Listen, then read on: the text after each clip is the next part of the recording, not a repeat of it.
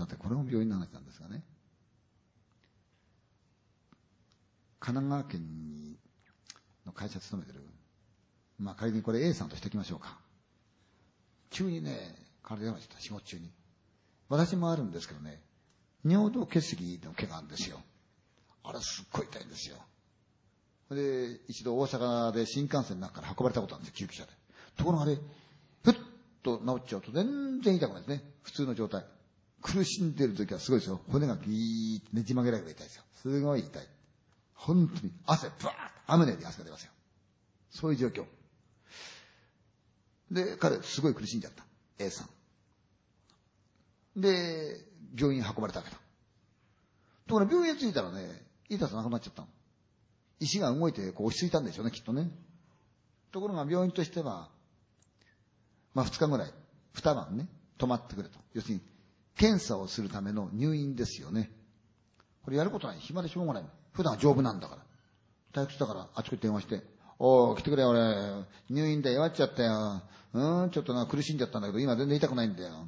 一応検査のためだけどさ、退屈でしょうがない、来てくれよ。なんて電話した。じゃそこへ、親友の B さんが来た。ああだこうだ冗談言ってた。でそうこうするうちにもう面会時間と限りがありますからね。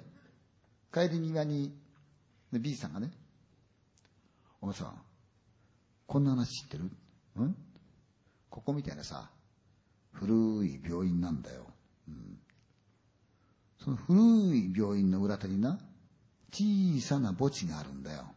うん、だその墓地の向こうにな、今は使っていない崩れかけたような古い廃屋になったな焼き場があるんだよ。うん、火葬場。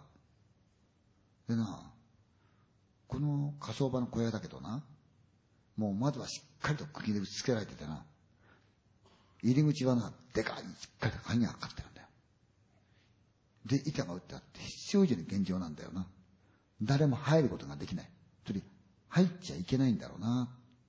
うん。ところがだよ。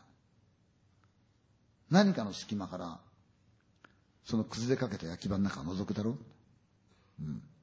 間違って覗いてな、あるものを見ちゃうとな、そいつは必ず死ぬんだってな。なんだそれいや、そういう話があるじゃない。名前作り話だよ、そんなの。なんちょっと気の利いたって言ったら作るよ。いや、だからそういう話があるんだよ。読めるお前、お前帰るからいいけど、やだな。入院する俺にそんな話してくね気持ち悪いな、お前は。趣味の悪い奴だった。ケラケラ悪いな。大丈夫だよ。その病院はここじゃないから。帰ってった。まあ、二日入院。で、結果的には何もない。あと検査でもって、まあ、通院して薬もらうだけ。で、A さん解放されたわけですよ。で、いつもの仕事に戻った。で、そうこうしてましたら、何のことない。B さんが今度体の具合悪くなってしまう。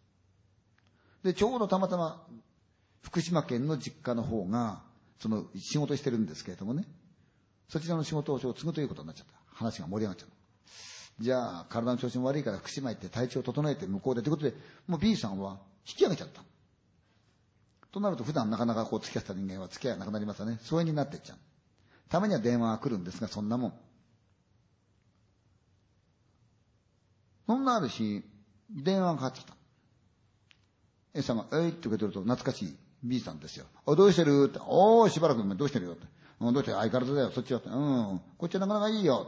福島帰って、うん、親父の後ついて仕事やるんだけどさ、そうじゃんで、俺今ね、ちょっとさ、体調子悪くてほら、うん、お前それで帰ったんだろって、うん、だけどな、今、入院生活だよって。なんだ？うん、違う違う違う、ちょっと検査してさ、その後手術なんかどうかわかんないんだけど、退屈でさ、そうだろうって、うん。まあ遊び来ないって、簡単に行けないよ、こっち仕事があるから。まあそのうち暇見ていくわ、と。そうか、なんてんで世間話って切った。結構元気、元気そうだった。ああ、元気でやってんだな、頼むんだね。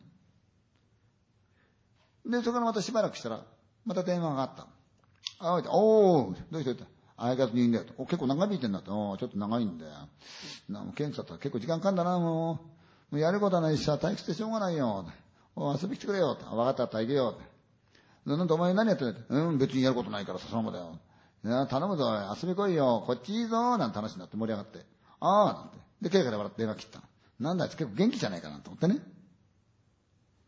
ところがその電話があって3日もしたらまた電話があったの。あ、もしもしああ。あのな、おう、なんで？お前こっち来てくんないかな？なんで、分かった分かった。行くよお前。どうしたんだよ？手術決まったのかうん。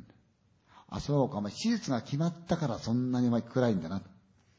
大丈夫だよ、手術なんかお前ちょっと寝てりゃすぐ治っちゃうんだから。大丈夫、大丈夫。うん？気につことないから。大丈夫だよ。いや、そうじゃないんだけどさ。ねだけど。ちょっと寝てりゃ治るよ。今簡単なんだから、手術なんて平気平気。分かったよ、時間作っていくよ。頼むよな。来てくれよな。分かったよ。来てくれよな。頼むよな。電話切った。様子が違う。ついとこの間はすごく明るかった。手術が近いからあいつ結構気にしてんだな。意外と気が小さいやつだなと思ったけど、どうも気になったんで。で、まあ、うまい具合に休みを取ってね。ただ、泊まりというわけにいかない。日帰りのつもりでもって出かけてった。まあ、ご実家行って挨拶をして、彼が入院しているというその病院へ行ってみた。おとかしたろうと思ってね、病室へ近づいてった。ドアが開いてて、窓際に立ってる。向こう向きで、この外の景色を見てるんでしょうね。B さん静かに立ってるから面白いんじゃないおいって、うんおーなんだおい見たら B さんげっそり痩せてる。顔色も悪い。仕上がない。大丈夫かお前ってうん、大丈夫だよ。よく来てくれたなって。うん。で、お前手術終わった。うん。もうすんのかうん。お前な、そう、手術を気にする前にな、自分なんか体参っちゃうとお前。怖いもんじゃないんだから、ちょっと寝てりゃな、治るの簡単なんだ、手術なんて。そんな難しくない、痛かないよ、お前。寝てりゃ治るんだからさ、うん。なんて言いながら、世間話が始まった。ああだ、こうだ、盛り上がった。そうこうしてるうちに、そうだ、俺ね、今日日帰りなんだよ。悪いけど、俺も帰んなくちゃ間に合わないから。うん、また今度は手紙で来るからさ。あ、そうか。じゃあ俺送ってきた。ええいいよってのに送ってきた。玄関口で、じゃあな、言いながら A さん妙に気になったんで、お前とこで、なんか用事があるんじゃないのかうん。なんだよ。いやさ、お前入院した時にさ、俺見舞いに行ったよな。うん、来てくれたよ。あの時の話覚えてる？何？古い病院のさ、裏手にな、小さな墓地があるんだよ。その向こうにさ、今は使われてないけどさ、焼き場があるんだよ。ああ、ああ、あの話だって。うん。昔はさ、病院ってのはな、あの、流行り病だとかさ、伝染病って言うと、そういう患者が移っちゃいけないって燃やしたらしいんだよな。それから、こう人知れずな、おろした子供なんか焼いたりしたらしいな。から行方不明になってなんかした人が、こう、行き倒れとかさ、そんな人いるじゃない。そういうのもなんか死んだりすると焼いたらしいな、なんて。うーん、うん。で、うん、だからやっぱりいろいろあるんだろうな、なんて。うん、で、なんだね。うん。それはいいんだけどさ、なんだよ。あの話だけどさ、うん。あれさ、うん。俺見たんだよ。え？あの話？だってもあれ作り話だろ？そうじゃないんだよ。あったんだよ。俺見ちゃったんだよ。バカお前手術が近いからそんなこと言ってんだよ。大丈夫だよ。何でもないよ。いや、お前に電話したろ？ああ、この間の、うん、いや、その前に電話した時だよ。ああ、電話したとさ、俺いつもね、散歩行ってたんだよ。大体その辺ぐるぐる歩くんだけどな。表から裏手へ回ったんだよ。で、病院の裏手ずーっと行くとな、小さな墓地があるんだよ。うん。で、なんとなくその墓地からふーっと眺めたら、墓地の裏手からさ、煙が上がってるんだよ。何の煙かなと思ったんだよな。で、近づいてってみたんだ。だ墓地じゃないんだよな。その向こうに小さな森があってさ、その辺りからこう煙が出てるんだよ。何の煙だろうと思ったよ。そしたら、森の中にさ、崩れかけたレンガ作りの小さな小屋があるんだよ。苔が蒸しちゃってさ、ツタ絡んじゃってな。で、やっぱりレンガの煙突があってな。そっから煙が出てるんだよ。へえ、なんだろうと思って、ね近づいてったらさ、窓はしっかりさ、釘付けになっててさ、入り口があってでっけえ鍵がかかってんだよ。で、板で押さえてあるんだよ。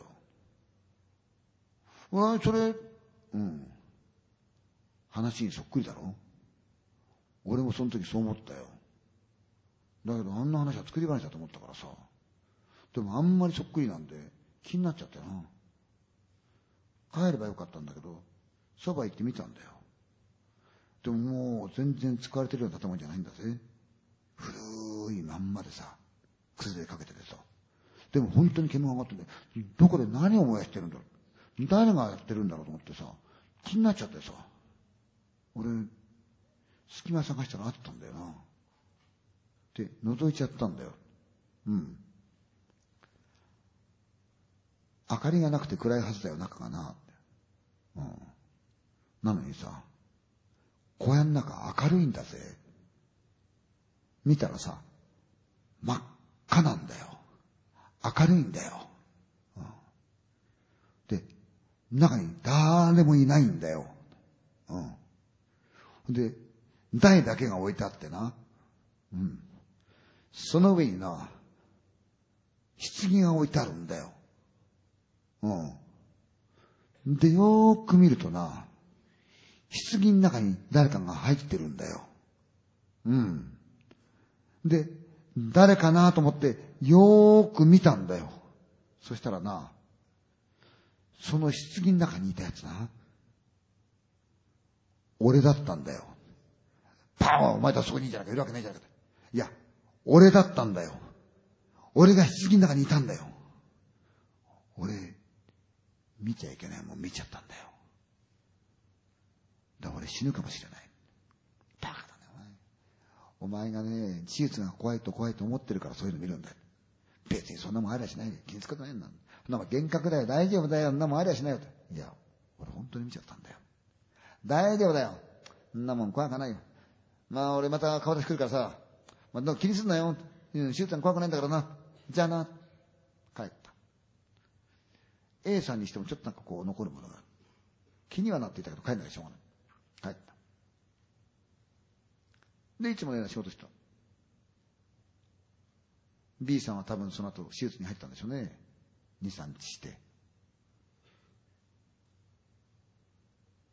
4、5日目ぐらいに電話が来た。受け取った。はい。あ、もしもし。それは、B さんの実家からの電話で、B さんが亡くなったって知らせた。A さんびっくりして、他の仲間を集めて、福島へ行った。葬式もどうにか済んだ。他の仲間みんな帰った。どうにも気になるもんだから自分だけは病院へ行ってみた。古い大きな病院。ずーっと歩いて行ってみた。裏手に確かに小さな墓地がある。墓地からよーく眺めてみると、確かに向こうに小さな森がある。怖いけれども行ってみた。ところがない。崩れたレンガの苔むしたツタの絡んだ古い小さな焼き場の小屋がない。もちろん煙突もない。いくら探してもそんなものがない。ほんで戻ってくると、たまたまその病院の用務員のおじさんが来たんで、すいません。お聞きたいんですけどね、この病院に火葬場ありませんか？いや、そんなもんないよ。あ、そうですか。例えばあの、昔火葬場があったとか。いや俺は昔から腰止めてるけど、この病院には花からそんなものは一つもないよ。どうやら B さんが見たその火葬場。死が近づいた人間にだけしか見えない火葬場なのかもしれませんね。